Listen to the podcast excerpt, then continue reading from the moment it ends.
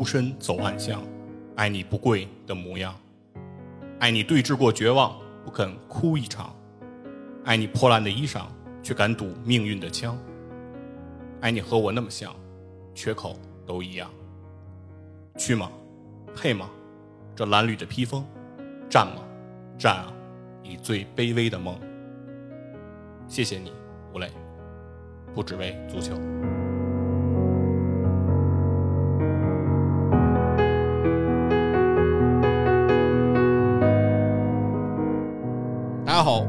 里是透过体育陪你看世界的体坛战士侃，我是光说不练的细菌佛。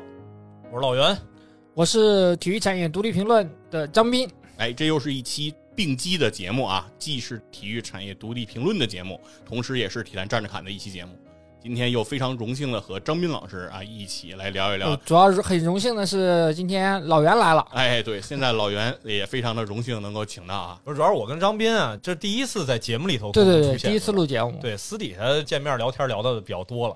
我们把私下的东西现在就搬上来了啊。哎，聊聊不能播的。对，以前都是背地里在议论你们的。咱们今天要聊聊关于足球的一些事儿。哎，因为最近中国足球又有新的动态了。我们发现中国足球随着自己的成绩越来越差，话题却越来越多了哈。哈哈，确实，嗯，但是在聊咱们今天的正差之前，我还是想先说一个事儿，也是刚刚发生的这个新闻啊。先说一个中国足球算是一个好消息吧，咱们的中国前锋吴磊绝杀，哎，在西甲联赛第三十一轮西班牙人对塞尔塔这个比赛当中，第八十九分钟完成了一脚爆射。打进了自己的绝杀进球，帮助西班牙人一比零战胜了塞尔塔。是哦，吴磊算是应该这是一个后插上的一个进球。对，我不知道董路老师对于这种吴磊没有进行保护性接应，没有完成保护性接应是吧？这个球的细节啊，门将先是一个把球打出，这个时候其实对方塞尔塔只是应该理论上讲应该开始展开反击了。嗯，那这个时候作为前锋吴磊，如果按照董老师的理论，是不是保护性接应应该往中场撤？保护性防守了，得对对对，应该提前去补位，是不是？但吴吴磊没有，没有保持这种战术纪律。可能吴磊最近没怎么看董老师直播，是他居然插入到了禁区，哎呀，然后队友达德尔哈，居然就把球分给了吴磊，哎，让吴磊把这个球打进了，不给董老师面子，这也是得亏这球进了啊！是是，然后这个是吴磊事隔六百六十六天，再一次在西甲打破对手的大门。不容易啊！啊，这个是识别了六百六十六天，就小两年了。是这个时间，其实中国足球也是发生了不少的事情。从中国足球开始备战咱们二零二二年的世界杯阶段就开始之后，吴磊其实一直我觉得承受的压力是非常大的。我们作为球迷来说，其实很难去体会他的这种境遇。对，在这六百六十六天里，其实经历了整个国足从世界杯的预选赛出局。包括中国足球的种种这种乱象，对。啊，而吴磊是孤身一人，在西班牙人。苦苦支撑，对，而且在很长的一段时间里，其实吴磊是得不到西班牙人的重用的，嗯，哎，一度是丧失了自己的主力位置，在比赛中出场机会也是寥寥吧，所以这个进球我们也能感觉出来，就是吴磊的这个脚打门的力量是非常足的。其实从角度来说，我觉得没有 说刻意追求一个什么样的一个十分角。但是我觉得，首先这脚射门从气势上把门将都给震慑到了啊，感觉就是势在必得，把积郁在心里的这种愤懑吧，我觉得通过这一脚射门全部释放出来了。爆杆射门，嗯，非常有力量。是是什么？中国足球运动员站起来了啊！这种气势，真的。其实我们其实说了很多中国足球的调侃也好啊，奚落也好啊，说中国足球运动员现在，包括其实我们也认为吴磊可能。并不能说是在中国足球历史上，在前锋的这种排名上能够多么的靠前，嗯，然后就说很多的中国历代的这些知名的前锋，可能都比吴磊更有特点，更有身体上的天赋，更有啊门前的这种能力。但是呢，确实我们也不能否认的是，吴磊在这些时间里自己做的努力吧，是。包括其实他选择离开上海上港到西班牙来开展自己追逐自己五大联赛的出场的经历来说，其实吴磊也是自己放弃了非常多，放弃了很多薪水。嗯，对，真的是客观上来讲，就是少赚了非常多的钱。嗯啊，所以说我觉得是为了自己的理想。对，其实我觉得最近就比较火的那个歌词儿嘛，什么“爱你孤身走陋巷”，孤勇者，对，孤勇者。其实我觉得吴磊就是其实非常真实的一个孤勇者，对吧？就是你说去嘛，配嘛，是吧？这褴褛的披风，战嘛，战啊，以最卑微的梦。中国足球的一个落寞的一个一个写照吧。呃，所以说，我觉得其实我们在呃认为中国足球有很多不尽如人意的时候，我们也不能否认为中国足球在努力的这些球员吧。是也就是说，不管结果怎么样，其实还是有非常多的人在去努力的。所以说，其实我一直对努力这件事情有一些自己的看法和想法，就是我觉得很多时候在我们生活中，很多人其实是不愿意去承认努力的。哎，不愿意承认，这是个什么概念？什么意思呢？就是说，努力的假装没努力，哎，对，这是我觉得我们在生活中或者说我们自己经常秉承的一种感觉，就是嗯很不愿意承认自己努力了，尤其是当结果不理想的时候。嗯当你的结果不理想的时候，其实你很不愿意去承认自己努力了，因为当你在结果不理想的时候还要承认自己努力，其实是对自己能力的否定。就像说考试考得不好，很多时候我们会说马虎了、粗心了，我没注意，但你并不愿意承认说是我没学好，我数学能力不行，我计算力不够，所以我这张卷子没做好。你会说这个小数点儿我点错了，嗯因为只要你不承认你努力，你就觉得自己还可以改变。感觉还可以很聪明一点儿。对，就是说你会不否认自己的天赋。不是，这听起来不就是以前那个班里头最讨厌那个人嘛，是吧？甭管考试考什么样，上来都是哎呀，我都没看，是吧？对，就是我觉得这个真的是正常的一种心态，嗯所以我特别佩服说努力并且承认努力的人。这就是我之前也聊到过，说姚明在自己职业生涯结束的时候，有记者问他说：“你给你自己的职业生涯去打多少分？”姚明说：“一百分儿。”嗯，就是我做到了每一天的训练，我能做到的最好，我在现场，我怎么没听到这一百分的这个这个消息呢？是吗？那我的记忆有问题吗不吗？是，啊，应该是可能后边其他采访中说到的不是当天，我说的不是当天，嗯说的是后来，他应该是都已经回国了。啊。之后，在他的采访当中，有人就会问他，就是说你怎么评价自己的职业生涯？因为很多人认为官样文章会说，嗯，就比如打个八十分，是对，打个多少分，说自己做的很多，但是我还可以还不够，还对，还可以更好之类的。因为客观从成绩上来说，姚明在 NBA 没拿到总冠军，嗯，甚至没有到季后赛的第二轮。打过第二轮火箭打到第二轮，但第二轮没有姚明。啊，是哦受伤了。对对对对对，对，所以说要是看姚明的职业生涯，那你的巅峰其实就是首轮嘛。对，球队打进第二轮的时候，你那我好像他在湖人那一轮好像有打，只不过后边的几场比赛没打。啊，反正就是感觉上说，如果你要是去评价一个职业球员的，反正他是没有打过，没有摸到过西部决赛地板的。呃。对，就是比保罗还惨，呃，那可惨多了。保罗人现在总决赛地板赛地板摸到了。嗯，如果我们是说评价一个球员来说，按现在习惯来说，历史地位并不算太高，嗯，对，但是他会承认说我努力了，这就是我姚明能做到的极限。我用我的身体，我就能达到这个程度，那这个就是我能展现出来的最高的水平。我觉得这个是我让我很佩服的一种人生的一种态度，就是能让我想起当年我在我之前的公司工作的时候，我们是做销售嘛，所以在那个时候，我们公司在那一年的销售业绩不是特别好，整个我们这个部门，我们这个 BU 的销售业绩都不是非常好。当然，在那个不好的情况下，我们所在的大区是第一名，但是那个第一名也只是矬子里拔将军嘛，就是把我们的那个达成率、增长率拿出去到其他的 BU 去横向比较的话，依然也算不上什么。其实，在开会的时候，作为公司的总裁就问我们这个部门，在管理会上问我们所有的这些管理者的问题，就是说大家给自己的这一年的表现去打分儿。那所有人，包括市场部啊，包括什么医学事务部啊，包括销售啊，我们去站起来，可能每个人都说六十分、七十分，因为在那个场合下，似乎你就应该去打出这样一个分儿。首先，一个是你不可能打得太低啊，一定要让自己及格，因为如果你不及格的话，你应该被开掉。对，是站起来说给自己打零分，那你应该出去。对对，一定在那个情境下，大家会打出一个及格的分，但是说不敢太高，就是说，呃，因为觉得你业绩结果不好嘛，你结果不好，怎么可能给自己打高分呢？那个时候，我们的大区经理当时站起来说，说可能我今天的表现上会像是一个问题员工，但是如果你要让我打分，我今天给自己打一百分。哎呦，这是姚明的粉丝，对他应该没看过那个采访，但是他后面给的是不是你提前给他准备的词儿？其实当时我也没有想到他会站起来说这个话，因为我老板平时都是非常低调的人，其实话都很少。但他那个时候他说站起来说为什么？他说就是因为我听到这些六七十分，我非常的扎耳朵。他说因为这是在评价我们既往的工作，就是我的决策、我的策略、我的执行可能会有问题，但是那个是我在当时当刻我无法预测后面的结果的。就是今天我回过头来看，你可以说这个结果不好。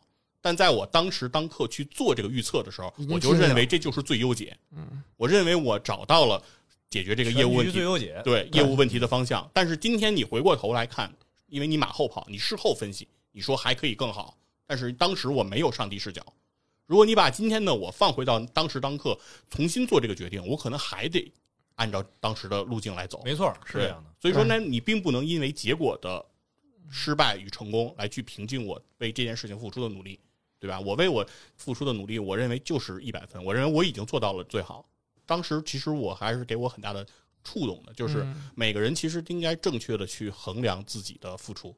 如果你为之而努力了，你就应该去承认它。包括今天的中国职业球员来说，嗯，这里面即使这个群体，我们说他有很多的不堪也好，对吧？会被我们的政协委员 认为说挣了那么多钱你还不进球，对吧？你表现的不好。但是外界可以去这样评判，但是我觉得作为我们职业球员自己，也应该对自己有一个正确的认知和判断。没错，努力了就是努力了，嗯但是有的时候努力了，不见得一定能取得理想的这样一个成绩啊。另外我，我补充一下，我觉得你老板多看看姚明的采访，对于汇报工作可能很有帮助。要不人家能做主席呢？今天呢算是一个好消息哈，嗯就是六百六十六天了。该给我们的结果是六百六十六天之后，吴磊又进球了。但是我们看不到的是，为了这一个进球，吴磊在这六百六十六天当中付出的每一天的这样的一个努力。煎熬啊，对，那今天更近的一个新闻呢，就是关于吴磊的母队，对，哎，上海海港之前的上海上港，然后宣布说是退出亚冠了。我觉得是一正一一负吧，两个是消息。嗯没办法打，因为一个是疫情的原因嘛，上海现在这样一个情况。另外，本身他们派的是青年队，实际上去打这个亚冠这种级别的比赛意义不是很大。你要说锻炼年轻人，我不认为每场输个五六个、七八个能得到多少锻炼，那根本不是在一个量级上，人家。随随便便进点球之后也不陪你玩了，就是保存实力了嘛，对吧？都亚洲顶级的球队，对于球员的自信心啊，也是一种摧残。有的时候放弃也是一种不错的选择吧。但有个问题啊，就是因为你作为中国足球，因为疫情的原因啊，属于不可抗力。可是你连续的在亚冠这样级别的赛事当中，要么放弃，要么派青年队去比赛，对整个中国足球在亚足联的这个心目中的地位啊，都会有一些不利的影响。嗯，当然，这个事情展开就比较复杂了。是，而且也不仅仅其实上海海港一家俱乐部的问题，对，多支俱乐部，包括北京国安也有这样的问题，是对吧？派呃年轻球员去打这种比赛，然后每场比赛的净胜球都负的特别多。对，尤其是你现在上海这个防疫，如果问题还没有得到有效的解决的话，那申花和上港能不能今年的联赛顺利开始，也是个未知数。我看今天有消息说是，呃，五月中旬差不多中超联赛要重燃战火，啊，但嗯，真的也不好说。现在只能走一步看一步，就是大环境如此吧。有很多东西不是说，嗯、中国足协或者是程序员他能够去决定或者是改变的。嗯，我们首先还是给上海祝福啊。嗯，对，就是疫情其实影响的人的生活是方方面面，是的，足球只是其中很小的一个问题，对吧？对，足球永远不是生活的全部，嗯对，但是我们通过足球可以折射出生活的一个方方面面吧，没错。能够看出来说，其实上海上港的退出也是一种无奈的选择。嗯主要是就是别让外界对中国足球目前的感知就是各种放弃啊，各种躺平，哎，干脆来这种比赛我也别派主力球队去了。对，就这个确确实实是让球迷吧，就是心里头觉得不太舒服。那肯定的，那肯定的。起码该努力还是要努力嘛。嗯哎，我就特好奇，嗯，那像这种停摆的情况下，这工资对，今天我们这就说到了我们的核心的问题了。要要说老袁还是有经验的，对，这个转折是这么的丝滑，是吧？对，我们十五分钟之后，哎，终于聊到了 今天的主题。欠钱还钱的问题，哎天经地义的事儿，为什么到了中国足球这儿就不行了呢？对，事情的缘起是中国足协刚刚公布了一个，在应该是在四月三号那天公布的，说是中国职业足球俱乐部欠薪的一个解决方案，哦把哦，它公布出来了。张明老师先给大家解读解读，您是有这个相对关对我大体上啊是了解的，分三步走。足协这个还是非常有经验的，把去年或者是以前的欠薪呢，这是这样，我们还是要回到以前，是中国足球有个制度叫准入制。如果你在准入制之前，如果没有办法能够说完成欠薪，把所有的球员的签字确认表，对，比如说球员签完是拿到钱了，然后签上这个名字，你把这个确认表上交到中国足协，中国足协做一个评估之后，然后让你准入。如果存在欠薪的情况下，你是没有资格准入的。比如说你中超俱乐部，如果你欠球员的薪水，那你就没有办法获得下个赛季中超这个资格了，有可能就就意味着你解散了嘛。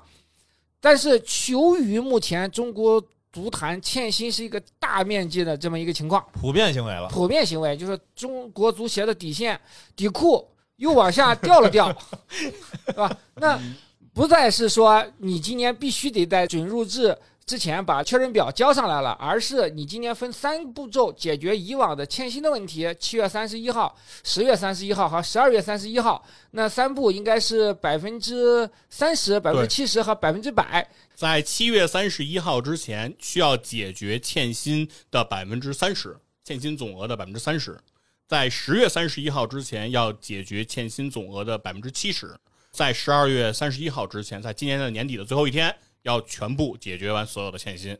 而且不能再产生欠薪了这样一个情况。如果你有再有欠薪，那有可能就你明年的这个资格就没有了。就是中国足协的一个绥靖政策吧，也是在目前这种情况下不得已而为之的这样一个选择。如果要是按照严格准入制的话，那可能只有七支球队才能打中超，剩下的十几支都存在欠薪这样一个情况。呃，你怎么相当于这个叫什么高考，然后全员没上线，是吧，对，全班都不及格，你怎么办呢？只能降低这个标准了。对，但是在这个三十七十和百分之百里面，在这之前嗯还是要有一些内容的。它里面其实提到的一件事儿是，是中甲贵州足球俱乐部，对，他是没有获得联赛的准入规定。是它的原因是什么呢？是因为这个俱乐部它不符合亚足联准入的相关规定，它存在超期未解决的国际欠薪状况。是，的，哦，就说这个时候呢，又体现出杨大人比我们中国球员 还是高人一等的。这事儿有点难受了。对、嗯这个事情，我觉得有个问题就是嗯足协不得已而为之的选择，可是对于球员的利益就造成了损失。为什么呢？你像国际球员外援嘛，他可以上诉到国际足联嗯或者亚足联，他作为一个讨薪，如果他胜诉了之后，你不给他结清这样的一个欠款，那你这个资格啪没了。但是中国球员呢，现在也是按照规定来说，他可以上诉到中国足协，三个月欠薪不还，我马上就是自由球员了。这个情况就是恒大有很多的球员基本都符合这个条件，他可以获得自由身之后，他再签约其他队伍，可能拿拿到签字费或者新的合同。中国足协这么一改，导致了一个很特别的情况，你的上诉他全部驳回回了。对他不理你，他不做裁决，因为如果裁决的话，那可能大量的球员都成为自由球员了，中国足球就会乱了。啊，就是说他也其实不叫驳回，他不叫驳回，他就是搁置了。对，他就是这个叫留中，对吧？对，在咱们这个历史上，这管这个叫留中，嗯。留中不发啊，就是皇上看没看，可能看了，但是这事儿放在那儿 摆着，对，我不说同意，我也不说不同意啊，哎，对，叫不受理。对对，对，所以那你说特殊政策。就，是我们这展开讨论那个事情。嗯，那中国足协一再往下退这个底线，表面上看起来确实为中国足球好，要不然这个赛季联赛打不了了。对对对，可是你在往为中国足球好的这样一个初衷的情况下，你是不断的去降低你的底线，实际上你在伤害了球员的利益。对，是吧？这个事情我们怎么来看待这个事情呢？本身来说，你欠债还钱，天经地义。你不还我钱，我自由球员走了，我就去其他球队了。但现在是你作为一个管理机构，你不作为，导致了我的利益受损。现在就很多这个情况是这样的，现在很多球员只能和他的母队去商议调整合同，大幅的降薪。本身我的合同还没结束呢，我我下个赛季能挣一千万，但是你必须按照签新的合同，必须按照欠薪令来执行，有可能像恒大这个情况，顶薪就是六十万人民币，对，那你不签你走不了呀，哦，就是这个问题。你如果你不重签合同的话，那你之前的薪水你也拿不到。那有可能说根据足协新的规定，等到七月三十一号或者是呃十月三十一号给你这部分欠薪的情况，那新的赛季怎么办呢？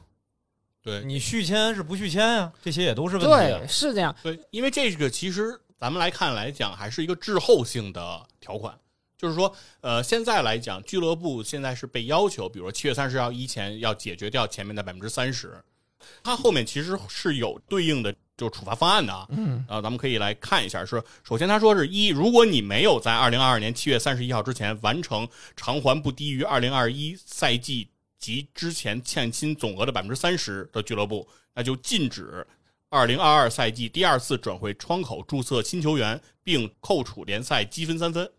哦，这是第一步的一个一个处罚，但是并不是说直接取消掉这个俱乐部联赛的资格，就是依然他还是在踢，只是说他在转会窗口上不能签新的球员了。是对，那如果要是到了十月三十一号还没有偿还掉二零二一年赛季之期限欠薪的百分之七十的话，他就会扣除联赛积分六分。然后到了年底十二月三十一号之前，这个事情没有全部的解决完，处以降级或者取消种族资格。也就是说，到了取消准入资格这一步的时候，其实二零二二年已经已经过去过去了。对，所以说我我认为这个东西没有任何意义和价值。如果他就是耍无赖，俱乐部他就是没钱了，他就是只能欠薪。现在你就让他解散和再打一个赛季解散，他还是同样的结果，没有区别。他不可能在这一年就解决了这个营收的问题，因为好多的母公司、地产公司，它都已经这个属于暴雷这样一个状况了。嗯，他连主营业务都解决不了了，你让他再去管一个没有什么投资价值的一个足球俱乐部，不是很现实的事情。就是足协的底线虽然往越往下降，那俱乐部他就越往前走一步。我觉得这事儿其实，你看我刚为什么我说想加入聊这个话题？嗯首先啊，我确确实实对体育这事儿啊不是很了解。但你对欠钱有经验，对欠薪有经验，对，然后也被首先就是也被欠薪过。嗯，做做企业做了这么多年了吧？是不是有没有欠薪吧？呃，这肯定是有过呀，对，这肯定是有过。就是因为这里边就让我觉得这事儿特别双标。嗯首先呢，我不太懂啊，这事儿其实也是想今天借着体坛战士侃的机会，和咱们这个体育独立评论，嗯，哎，想问一下，球员或者说运动员，他跟俱乐部之间这个东西到底是不是一个劳动合同？严格意义上来说，它肯定是劳动合同。嗯，可是呢，你这个劳动合同，你去仲裁法庭去裁决是无效的，它是一个哦行业特例性。你首先得从行业内部走，你上诉到中国足协，中国足协不解决的话，你上诉到亚足联、国际足联，它是这么一条体系。所以它不是说说按照比如说咱们这个正常做企业，好，你这个多长多长时间欠了这个工资的薪水，最后可能是由这个劳动仲裁委直接就把你这事儿给判了。我反正我印象当中没有直接去到呃劳动仲裁庭去裁决的，对，它是一个行业的特殊性，哦，这个就是有个行业的保护伞在里面。那这行业是保护的到底？所以你说你他不保护球员呀、他保护的有的时候就变成俱乐部了。因为我觉得可能职业球员的这个薪资的范畴嗯和咱们普通企业用工可能还是有一定区别。是，的，是的它可能更像是演艺公司和这个艺人之间的哎雇，佣关系。那如果啊是刚才提到说，如果是演艺公司跟艺人的话，嗯他们之间是劳务合同，不是劳动合同。对，他是劳务，对他不涉及到给你交社保啊、公积金之类的。对职业球员是属于劳务，对就，是劳动合同，他得交社保和他是属于劳。动合同的。对哦对，那这个我就觉得就稍微有点儿，你说叫双标也好吧，或者是让我就觉得所以说这个事儿呢，就是我们为什么足球的特殊性呢？嗯。你看以前反赌扫黑那个时候，在嗯之前出现过那么多的质疑，但是法律层面是不主动介入的，因为你有一个行业的特殊性，如果你行业不主动寻求说反赌扫黑的公检法部门介入的话，实际上公检法它不主动来去介入到这个领域的。后来是他们因为抓到线索之后顺藤摸瓜才铺开的。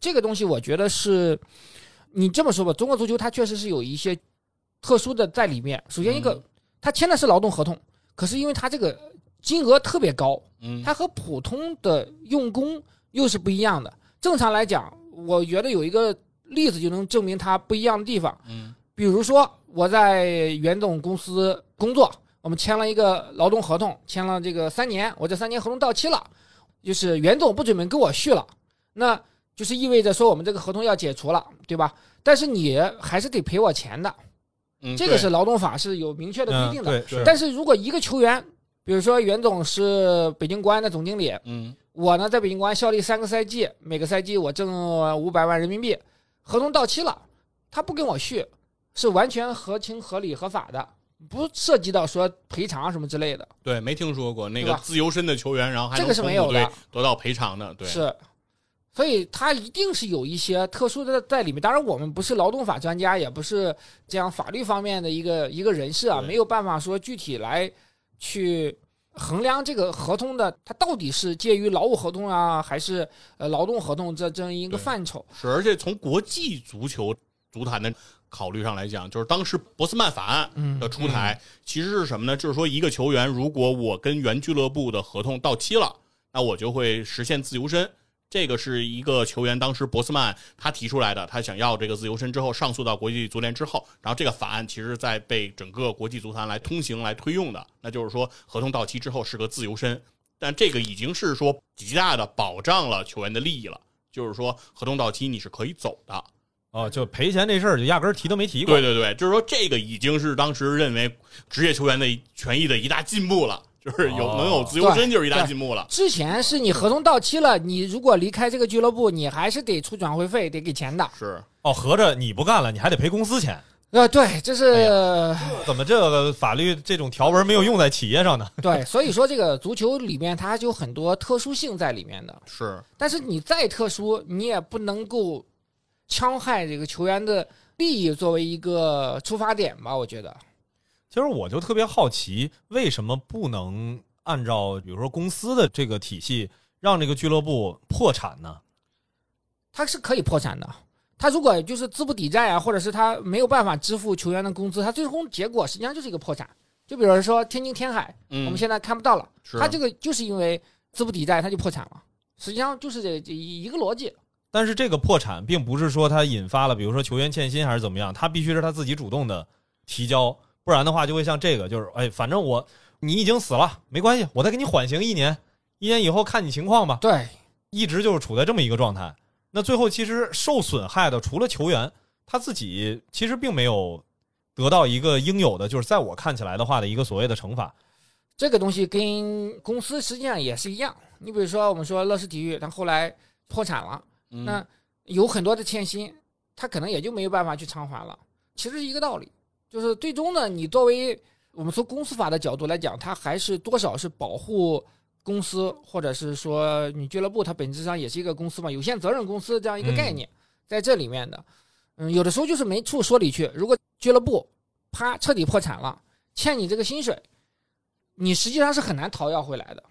哦，因为我们最近也看到苏宁的球员还是现在嗯发微博、拍视频，像张康阳张康阳，讨要这个薪水的因为一个情。张张公子又买一辆迈凯伦，呃，好像是布加迪吧布？加迪是吗？哎，迈凯伦，啊是这反正豪车。对，反正又买了一辆跑车，嗯，对对对，但是没有钱给球员支付工资，是。嗯，所以你从站在不同的角度来看这个事情呢，你就会得出不同的结论。如果你站在足协角度说，如果足协秉公执法的话，嗯，中国联赛不要搞了，啊，是吧？话说回来，其实我觉得之所以会出现这个问题，或者说在咱们法律层面，为什么没有按照劳动合同来统一来执行这件事情？我觉得其中有一个很大的问题，就是中国职业联赛到今天其实都没有一个健康的发展的一个模式，是，也就是中国联赛里的这些球员的所谓的欠薪的这些合同，嗯，本质上讲全是溢价合同。对，如果把他们类比到 NBA 去，那全是垃圾合同。对，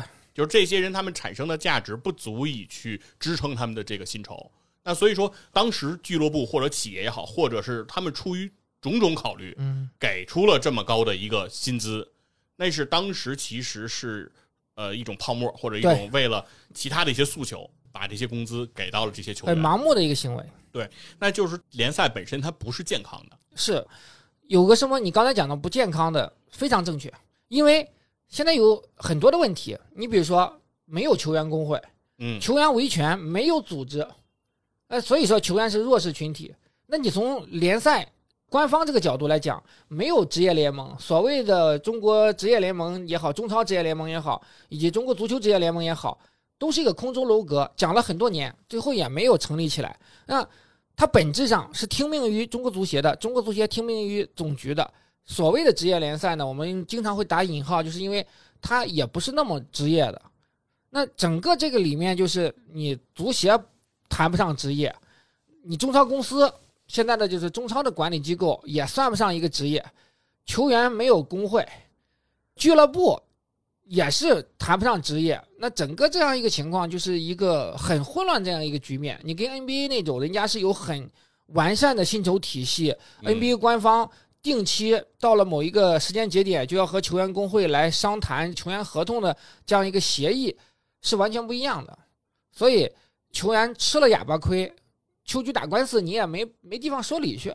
而且我觉得现在实际上呢，还会出现另一个副作用，就是你看，明明其实我们在讨论的是球员被欠薪，嗯但是翻过头来你会发现，永远在互联网上有两种声音。嗯第一个就是你不值这些钱，就是你现在欠薪，那你也没有给中国足球做出这么大的贡献吗？是其实会有很多是持这种观点。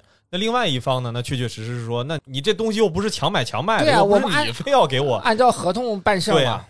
就这个事情是这样的，呃，如果网上有一种观点说你不值这些钱，如果你站在的角度是说这些球员没有给中国足球，带来足够大的商业或者说你在国家队比赛成绩不好，说他不配这些钱，其实是没道理的。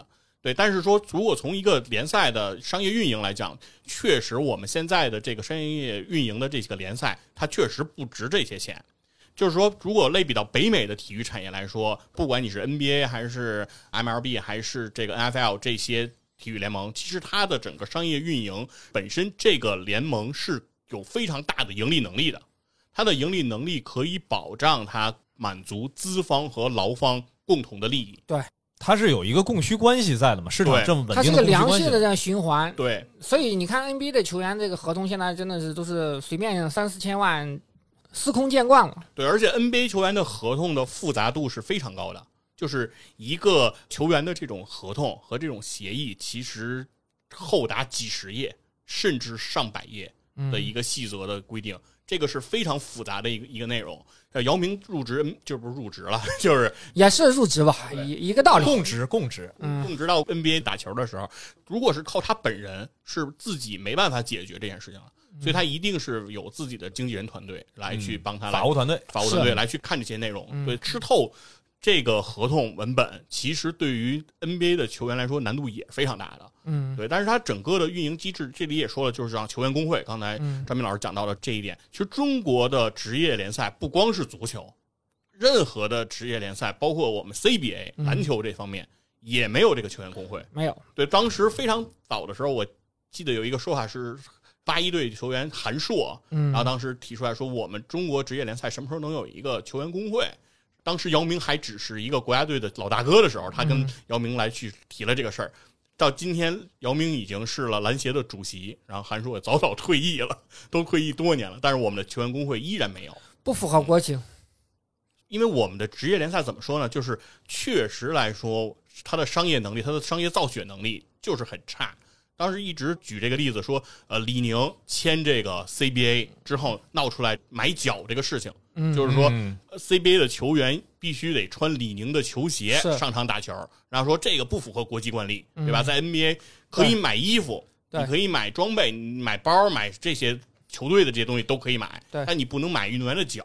对，是吧？脚是属于个体的，是个性化的展示。但是为什么在 CBA 李宁就买脚，而且这件事情还要得到整个 CBA 的支持，得到篮协的支持？然后如果你不符合这个规定，就要罚你的钱，嗯对吧？不仅要买脚，说那个运动篮球裤里面那个衬裤露出了其他的品牌的 竞品都不可以。对，都要被罚款。甚至出现过说有一个 CBA 的职业的篮球运动员，他挣的一年的工资不够他交这个罚款的，哦，对，出现过这个情况。然后呢，有有这种对，然后运动员的哥哥在微博上就说：“嗯回来跟我一块儿卖羊肉串儿了，就是别打球了。咱家这个什么条件也知道，咱家这条件没不能再让你打球了，因为您挣的那钱还不够咱家给你交点罚款的呢。”乱象很多。对，所以说确实，客观来讲，如果是一个联赛正常去运营和起步，那我们的职业球员可能薪酬到不了今天的这个程度，他的商业能力负载没有强到这个程度。相当于举例子说，李宁赞助 CBA 这么多年，嗯那当时说是在东莞新世纪的球馆外面有一个李宁卖东莞新世纪球衣的一个专卖店。来卖这个球衣，一个赛季过去了，说这个专卖店卖了几件球衣呢？卖了六件。嗯，对，就是说我们联赛的带货能力它就这么高。是的，对，那你说 NBA 的球衣，你都不用说，呃，美国、北美的市场怎么样？你说在中国任何一个商场里，不可能一个月才卖六件儿。对，这确确实实是一个想象不到的一个问题。哎，这个之前那么长时间都在声讨什么娱乐圈这些明星的高薪的问题，那你说在这个俱乐部联赛还没有出现受到这个我们应该叫叫什么黑犀灰犀牛还是黑天鹅呢？这个疫情的这个影响吧，叫什么倒都无所谓。嗯，那出现了现在这种极端的情况下，在这之前，运动员的薪酬这个问题，我感觉好像没有怎么像娱乐圈明星这个事儿被提及。对，因为还没有挣娱乐圈明星挣的那么多吧？但其实这个声音也一直都有，就是在其实华夏幸福横空出世的那些年，对吧？嗯上亿的转会费买张成栋是等等的那些时候，其实就已经有这个苗头了。当时的职业球员的工资已经被大家来评论就是非常高，泡沫很多。对这个泡沫其实就是已经非常高了。那比如说北京国安球员张稀哲，然后号称叫销售型中场，为什么要叫销售型中场呢？就是因为他当时去加盟了德甲的沃尔夫斯堡这个球队。沃尔夫斯堡呢是大众公司总部所在地，所以哦沃尔夫斯堡球队的主赞助商就是大众，所以他的那个球衣前面就有大众的 logo。张吉哲这个球员到了沃尔夫斯堡呢，没有捞到过一分钟的上场时间，甚至都没怎么坐上过替补席是啊。但是张吉哲在沃尔夫斯堡比赛期间呢，参与了一些车展，甚至在比赛期间专门飞回中国对出席车展。参与了广州车展的这个汽车销售过程。在沃尔夫斯堡在这边的其他球员都在准备比赛的时候，张稀哲主要准备的是车展，大使啊所以他他形象大使其实是个车模啊。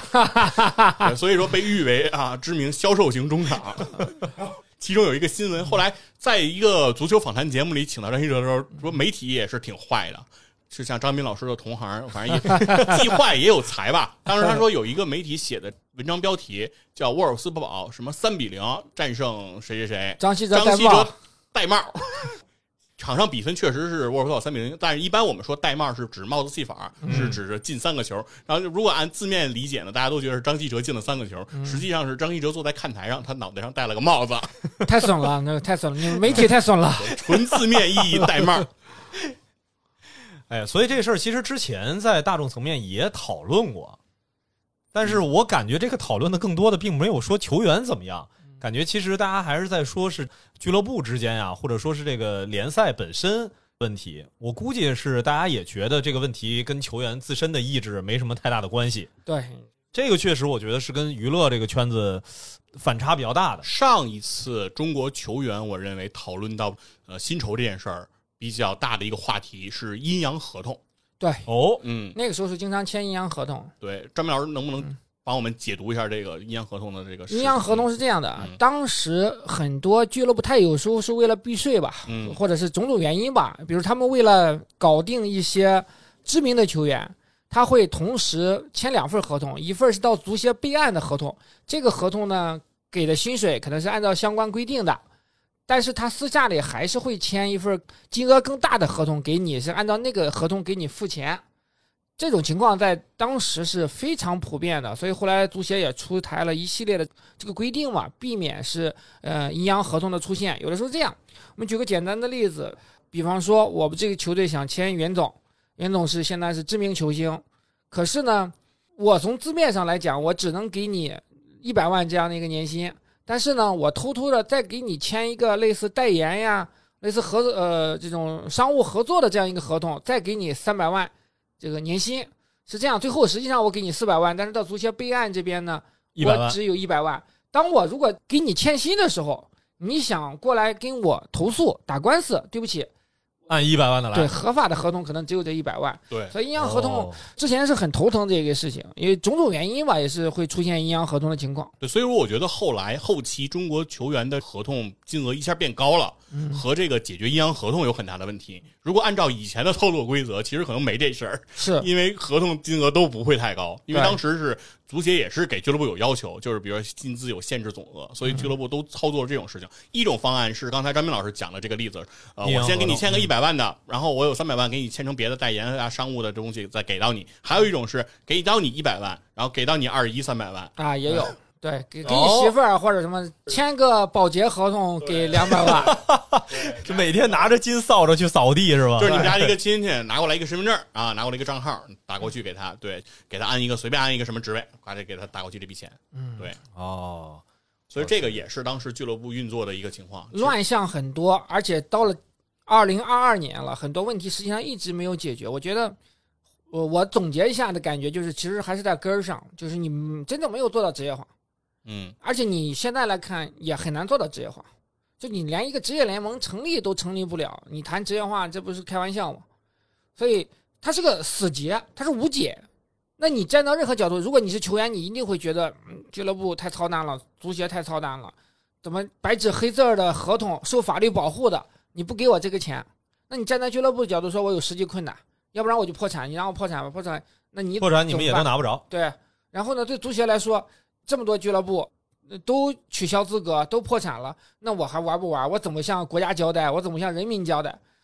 那每个人的屁股不同，思考问题的维度肯定是不一样的。这个问题它是个死结，它无解。对，你说球员最后受损失，如果从球员或者从球员家属角度来讲，肯定觉得自己很受委屈。可是如果我们站在球迷的角度讲，你挣这么多钱，你少挣点吧，为了嗯中国足球的健康发展，为了我们中国足球能活下去，似乎也有一定的道理，对吧？我其实我不知道说真的，我也思考一直在思考这个问题，说中国足球它到底怎么解决现在这些困境，没有办法，在我看来真的就是没有办法。对，其实还有一个事儿，我觉得比较有意思啊，就是咱刚才聊到这个贵州俱乐部，因为欠国际球员钱，然后就不予注册了，这个是非常强硬的。那其中还有一个新闻是什么呢？是 FIFA 国际足联最近拿出了一千六百万来解决各个国家俱乐部相关的欠薪情况。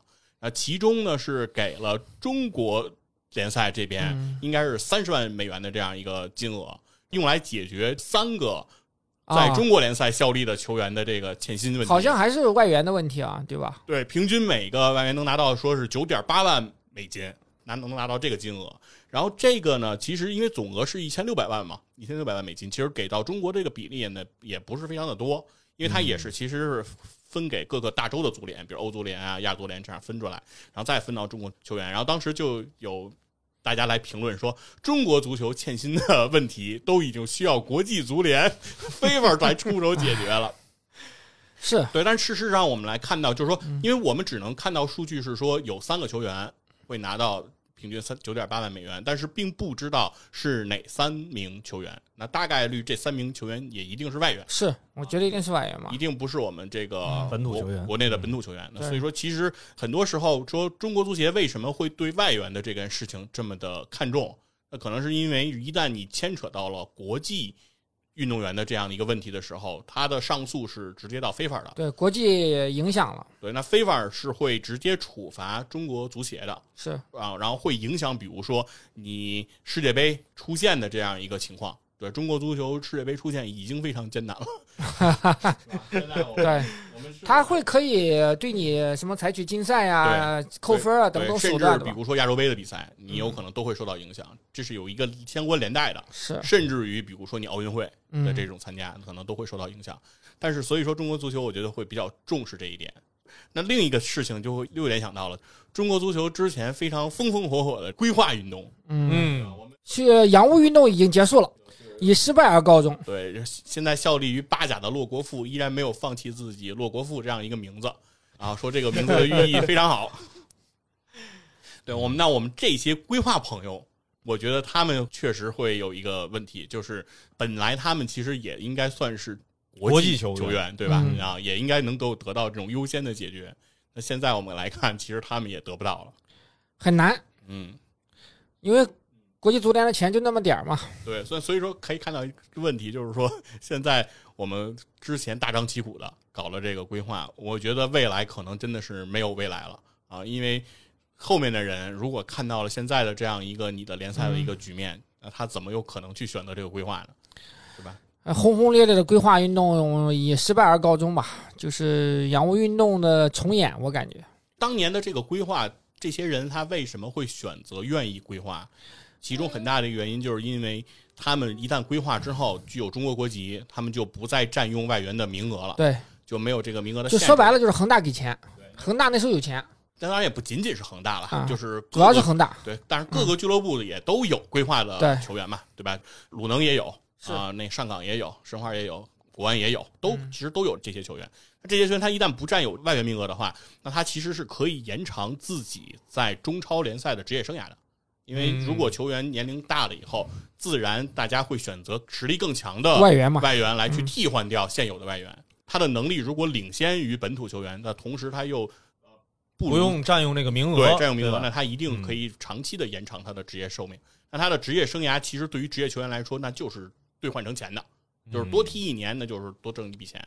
那他之所以会去选择来到中国联赛，其实目的就很单纯，就是钱啊，非常的单纯。其实从我的这个干了这么多年企业的角度出发呀，我反而是觉得这种不管是欠薪也好啊，还是这个俱乐部实际的经营出现一些问题，包括泡沫的这些问题，其实我是挺盼着它能真的叫什么不破不立，就是你停摆就停摆吧。对我认为是这样。如果你已经制定了规则，那你就应该按照规则走，对对吧？你不要挑战自己建立好的这套规则，不断的给死缓。是，我觉得这个事儿反而是让大家更感受不到任何的希望。但是中国足协向来最擅长的是和稀泥嘛。有一个问题呢，就想问啊，张明老师，嗯您觉得，比如说中国人民啊，人民群众也好，或者说中国体育也好，是不是需要一个职业联赛，不管是足球或者是篮球，这个职业联赛它一直来发展？那毫无疑问的呀。嗯其实足球、篮球这个事儿很简单，嗯日韩都已经成功的，说明什么道理？说明我们黄种人是 OK 的，对吧？你能到不了世界四强、八强，但是你在世界上有一席之地，不是我们黄种人做不到的。那日韩是怎么做呢？你就是遵守足球发展的职业化规律就可以了，真的很简单。样本我们去学日本，学了那么多年，日本每次给你讲的还是十年前讲的那一套，只不过人家十年就按照这个自己的这个职业化的规律走了十年而已。你每次都去学，学了之后你又不按照这个走，所以如果真正中国足球真正能够做到职业化了，我觉得中国足球的未来一定是好的，但是他做不到。哎可是我的感觉就是说，国家队成绩和我们的联赛的发展，这里面是有正相关性吗？肯定有正相关性嗯，但是它有一个实质性嘛。我们就嗯看，呃，英格兰就是很典型的例子对，，我就想说，英超一定毋庸置疑，是世界世。界第一的联赛，是商业化也是最成功的联赛。但是你像贝克汉姆啊、兰帕德、杰拉德那个时代，嗯，英格兰是很经常拉胯的，对吧？他只是最近刚刚好了一点啊。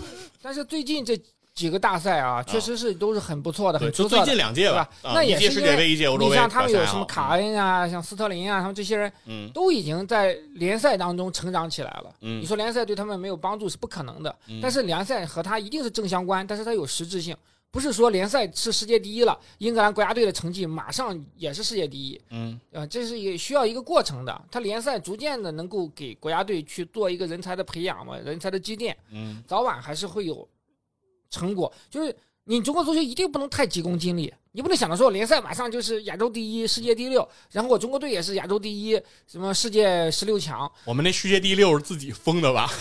不现实。嗯好多事情就是你得呃路要一步一步的走，你真正的你就是按照真正职业化的规律走二十年，你再看看结果。只要是路对了，你坚持下去一定有成果。如果是路是不对，你越努力，你就越拉垮。哎，那比如说，其实咱回过头来说中国足球现在的局面哈，我们在没有职业联赛的时候，就是九三九四之前，嗯，那个时候的中国足球的水平和它的在亚洲的相对位置来说，比今天来说只高不低。那肯定的，那换句话说，其实我们也可以看到，比如说像朝鲜嗯，没有职业联赛，那它足球的朝鲜国家队的足球水平，我也不认为在中国足球水平之下。不，现在已经不行了，因为你已经很多年看不到朝鲜足球的身影了，它各种原因吧。嗯，但是从那个二零年之后，朝鲜就没有再出来比赛了。对啊，嗯对啊，嗯，你如果说一零年那个时候，人朝鲜还是去南非世界杯了嘛？对啊，对吧？就在那个阶段，其实那你说，如果从职业联赛角度来讲，那朝鲜的职业联赛那为零了对，啊。其实这也是刚我想问的一个事儿嘛，因为嗯。我们刚刚在讨论中国足球的时候，其实目前还是在推动所谓的职业运动员、职业足球运动员这条路。那刚刚佛爷也提到了，那在没有职业联赛之前，其实我们这些运动员就是叫什么嗯，呃足球专业运动员，对。对，体制内的。对，就是这个专业运动员这件事儿，就真的不能以现在的情况来说，就是不能了，因为那个时候是什么呀？因为那个时候也全亚洲、全世界职业联赛也没多少，嗯，日韩也不比我们强太多，甚至我们的实力还在日本之上，哦，是吧？那时候打日本跟跟跟玩一样，嗯，砍瓜切菜。那但是世界足球的规律它发展了呀，对我们中国足球跟日本拉开差距，就是从我们有职业联赛开始的吧？我觉得，包括人人家越走越强，然后我们越来越垮。这个季联赛嘛，因为他的职业联赛跟我们开始几乎同年。对，同步对，嗯然后在那之后，然后日本就打进了九八年的世界杯。是嗯嗯，因为日本打进九八年世界杯的时候，其实对于他们来说还是一个挺艰辛的过程，因为在他们打九八年世界杯外围赛的时候，已经确认了二零零二年要举行韩日世界杯。对，但是在历史上的世界杯东道主是没有在过往的世界杯的决赛圈没入围过的。嗯，就是大家都是以前我有凭实力能打进世界杯，然后我又举办世界杯的。对，但日本生怕自己变成第一个，只是因为自己是东道主才能够打世界杯。对所以对于九八年这个世界杯的外围赛，他们是非常的重视的。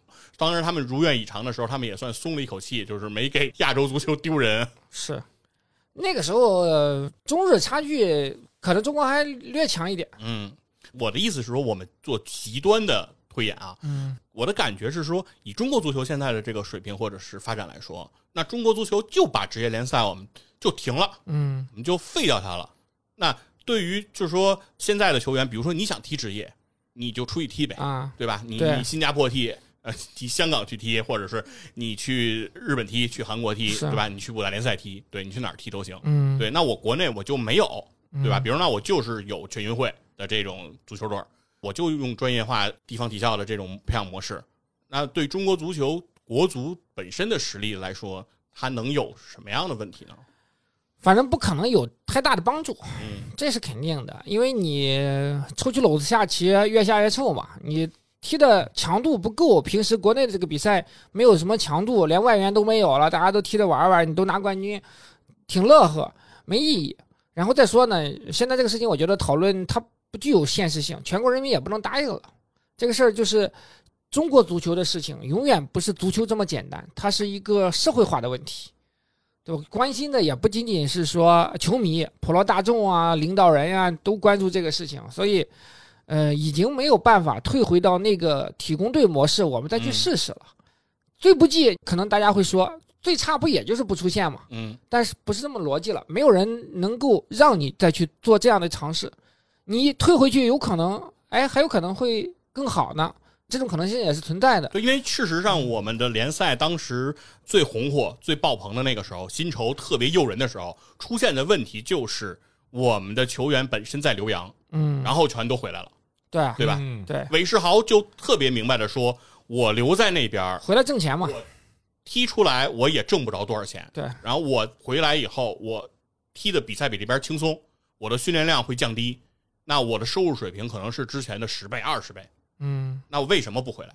对吧？这就是一个很现实的问题。那就是说，当你的职业联赛你给到的薪资完全溢价、溢价率极高的时候，那你的球员又有什么动力？为什么我们说吴磊孤勇者，嗯因为要去西班牙人，牺牲了很多薪酬，对吧？那那是因为他对于自己的理想有这种追求。是的，那对于，可是我们不能要求所有人都是理想主义者。嗯，那可能相当一部分人因为薪酬，那他就会选择不出去，或者说我出去涮一涮，把自己的身价涮上来就又回来。对叫洗澡蟹，嗯，对，对吧？阳澄湖里涮一涮，对，其实只有在卖之前的头一天才到了阳澄湖，是然后就贴上个标签了好。多这样的，嗯好多这样的，对，所以说这个东西，我觉得有时候很难能今天给到一个结论啊，就是说嗯到底是怎么？因为我们现在的客观情况是说，随着你职业联赛的发展，到今天取得的结果不好，嗯，对，但我们能不能通过这个去否认说职业联赛的必要性，或者是他的不能的，这个东西就是足球的规律在哪儿嘛，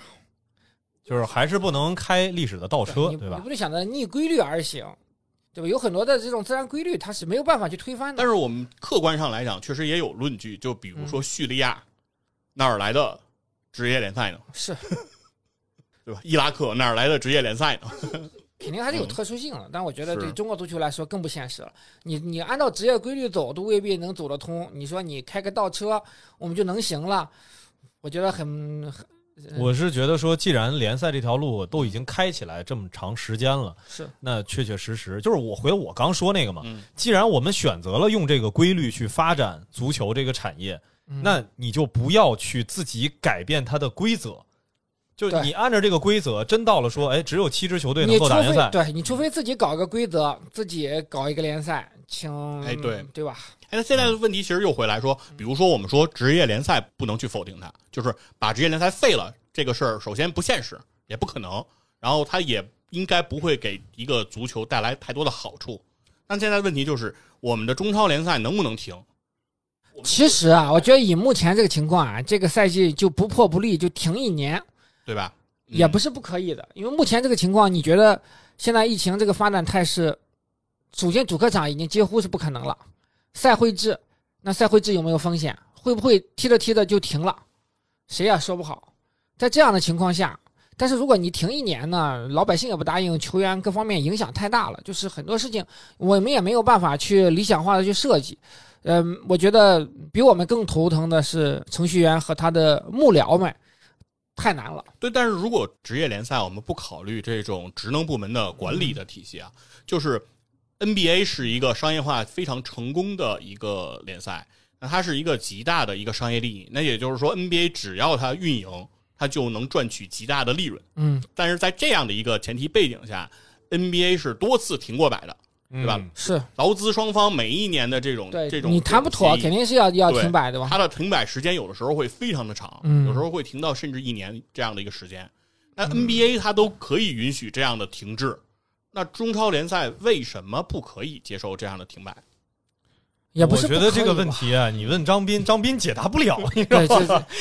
我觉得你问程序员他都解答不了。我的意思是说，既然这样，其实我觉得对于老百姓来说，嗯一个职业联赛是不是应该每年都办，每年都要有？那你就是，这就是说，我们还是要按照规律嘛。你职业的规律就是肯定是职业联赛是每年都要有的嘛。嗯，这个对于你联盟来说呀，你的收入啊各方面都是有有帮助的呀。你现在没有球迷本身已经很难了，你再停一年，俱乐部更没有收入，球员也没有薪水，那呃或者是有些球员人家有有实力的去海外踢球了，那对于整个中国足球的未来的发展，它可能是你停一年，有可能会影响未来三五年甚至十年的这样的一个发展的周期。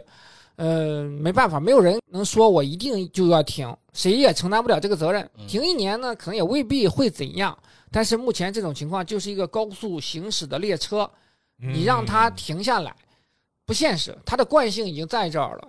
这个呃，我们去做设想，可以做很多设想，而且也有可能因为疫情的情况导致，那一定是最最不得已的这样的一个选择。正常来说，嗯、能够打一天，那肯定还是要去打的。这个东西包括你跟赞助商签的合同啊，你跟转播机构签的合同啊等等，你本身已经没有办法赚钱了，嗯那你如果你不踢，很多成本你是支付出去的呀。嗯对吧？你球员的这个薪水你该给的还是要给的，你很多的硬成本也还是要有的，你的人力的成本啊，一些这相应的职能部门的这样的一个成本，所以我觉得嗯不太现实，除非万不得已，除非疫情到了不可控的这样一个局面，所以今年我们有可能会停摆，但是只要是能踢，那一定会想尽办法，就是哪怕像去年一样以最糟糕的状态三天踢一场这种模式，也得踢完，哪怕是一个缩水的赛季。对，所以说我们也能感觉出来，就是回到我们今天这个主话题的这个根源，中国足协的这个新政。我们还有话题呢，不是，就是他这个和稀泥嘛，就是这个和稀泥，它中国足球这个新政嘛，就是七三幺、幺零三幺、幺二三幺，对吧？是我们所谓叫分三步走，对吧？其实就是能够明显感觉到，这可能也是中国足协博弈多次之后对的一种妥协。不得已而为之，但未必是好的选择。具体的结果怎么样，我们也只能走一步看一步。对这个东西，其实他也是无奈的，嗯，他也并不是说能够想到一个更好的一个方法，感觉上就是变化或者是更激烈的举措，那就是找死。对现在的行为就是等死。对，反正如果我要是程序员啊，我现在真的睡不着觉的，没有觉睡的呀。对对中国足球永远就是让人头疼的这个问题。这个咱们仨也不太可能能真的最终对这个事儿聊出一什么结果。对，反正起码啊以我的个人的一个想法来说，尊重市场规律。他真到了保不住这个时候，你还是按照正常的市场规律走，这就是我的一个想法，是的，不破不立。我也同意。啊，我们最后还是在这种比较激烈的讨论中能够达成共识啊。嗯，其实不管怎么说，还是今天我们第一个聊的事儿是嗯吴磊带给我们的这个欣喜啊。对，还是有快乐的。对，我们在这种中国足球谈到之后就一脑门的官司，然后无尽的黑暗的感觉当中，但是其实我们内心是盼着中国足球好。我觉得这个也是得跟很多这个听了好多期的体感的这些听友们，哎，也是说一下，因为每次一聊到中国足球这个话题吧，底下确实感觉。对对对对对，但是我们骨子里头希望他好，我们不是说啊，我们骂完了以后你赶紧破罐破摔吧，就别干了。说句很直接的话嘛，就是中国足球好了，我们才能好。都是从业者，我们是在这个行业的这个生物链的底端嘛。是因为有有很多东西，因为今天张明老师是体育产业独立评论嘛，嗯，但中国其实作为体育产业来说，这可能是一个要讨论的一个话题，就是中国的体育产业究竟是否成立，或者说中国体育产业究竟它的真实价值何在？其实这个可能是呃张明老师整个这一个播客需要哎去讨论和对去理解的这样的一个内容了。就需要未来是徐徐展开吧。嗯，今天我们只是揭开一小页儿哈。对，露了一小手。哎，行，那非常感谢大家今天的收听。然后，然后如果大家有对中国足球的发展和中国足协的这样一些新政啊，有自己的看法和想说的，也可以在评论区和我们互动交流，谈谈你对欠薪的这样举措的一个解决方案是否支持呢？是否同意呢？是吧？嗯没错啊，我们这期节目就是这样，感谢两位老师的分享，好嘞，大家拜拜拜。拜。拜拜。